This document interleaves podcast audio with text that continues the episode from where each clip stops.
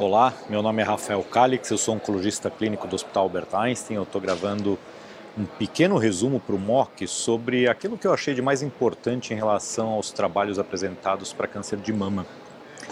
Vamos separar é, brevemente em neoadjuvância, adjuvância e doença metastática. Eu acho que o que mais marcou nesse, nesse congresso em termos de neoadjuvância foram os dados do estudo Keynote 522, que pela primeira vez eh, constitui um, estudo de fase 3 de neoadjuvância embutindo imunoterapia, no caso pembrolizumab, associado a uma quimioterapia tradicional, que incluía carboplatina, taxano e AC, comparativamente ao braço somente da quimioterapia. E o objetivo primário, os dois objetivos primários eram resposta patológica completa e sobrevida livre de eventos. Do ponto de vista de resposta patológica completa, vocês vão ver esses dados é, nas apresentações.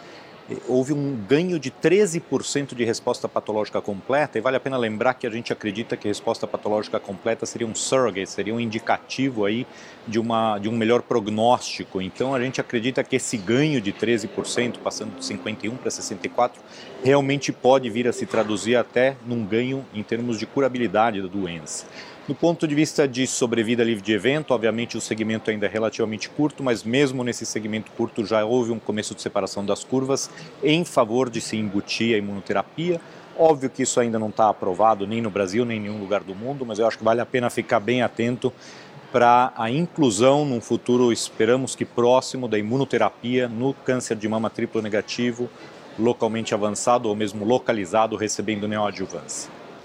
Em termos de adjuvância, eu acabei de ver agora um trabalho, é, uma análise, mais uma análise do, do Taylor X, bastante interessante, onde a pergunta é: no grupo de Oncotype entre 26 e 100, onde todas as pacientes do Taylor X recebiam quimioterapia da escolha do investigador, existiu alguma diferença de benefício diferencial dessa quimioterapia adjuvante?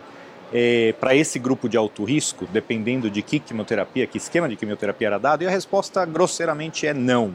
Não existe nenhum dado de que um esquema contendo antraciclina mais taxano seja necessariamente melhor do que um esquema contendo apenas taxano, e aliás foi muito parecido do que um esquema contendo apenas antraciclina, e aliás eles foram um pouco melhor apenas do que esquema de CMF, que tinha uma minoria de pacientes que ainda receberam. Então, esses dados confirmam essa análise, embora seja retrospectiva, ela confirma mais uma vez aqueles dados do, do estudo Plan B, que também não identificou um esquema de quimioterapia que seria mais eficaz na dependência da categorização como alto risco pelo oncotype.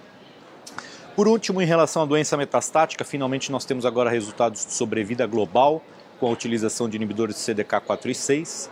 É, um primeiro estudo, é, o Monarch 2, foi apresentado, é um estudo que é, inclui pacientes tanto na pré quanto na pós-menopausa. no Monarch, o que foi observado foi um ganho de sobrevida global bastante significativo. Tá? A, a, numericamente aumentou em 9% o ganho de sobrevida global em favor do braço recebendo abemaciclib. Isso se soma aos dados do Mona Lisa, o Mona Lisa 3, que foi apresentado agora. Este sim é, incluía somente mulheres na pós-menopausa.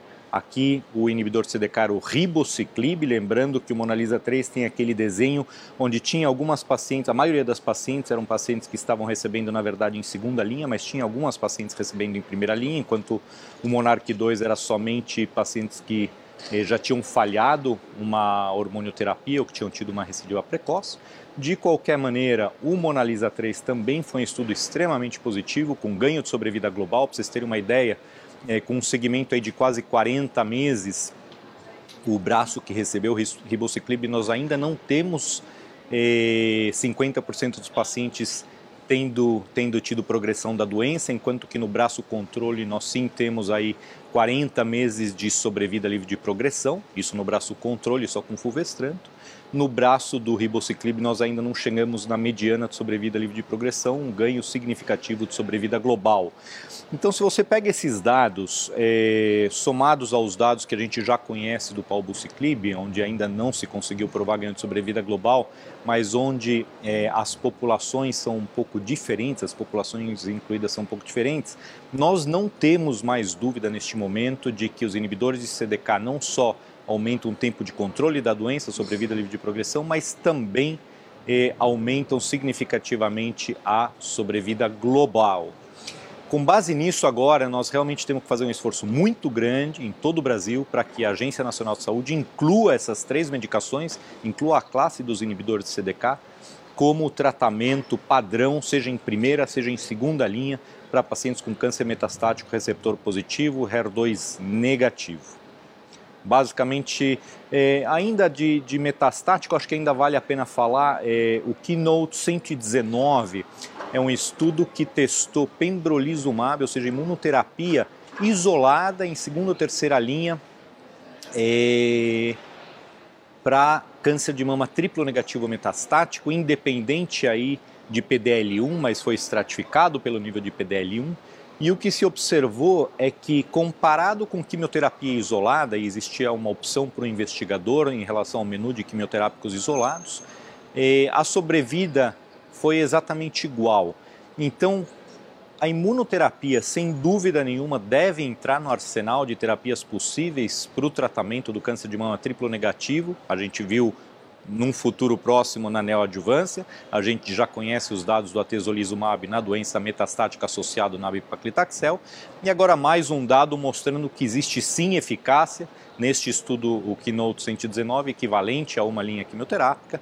Então, a imunoterapia deve sim entrar no arsenal do tratamento como mais uma opção de tratamento para o câncer de mama triplo negativo metastático. Em linhas gerais, acho que é isso. Obviamente, alguns dos estudos já estão publicados, então o Monarch 2 está publicado no JAMA Oncology. Essa nova análise do, do Taylor X, não mostrando diferença de benefício entre as quimioterapias, também foi publicado no JAMA Oncology. Eu recomendo que todo mundo veja em detalhes. Em relação ao MOC, nós vamos incorporar essas informações aí nas próximas revisões, nos próximos meses. Eu acho que com isso deu uma pincelada geral no que foi apresentado de mais importante. Obrigado.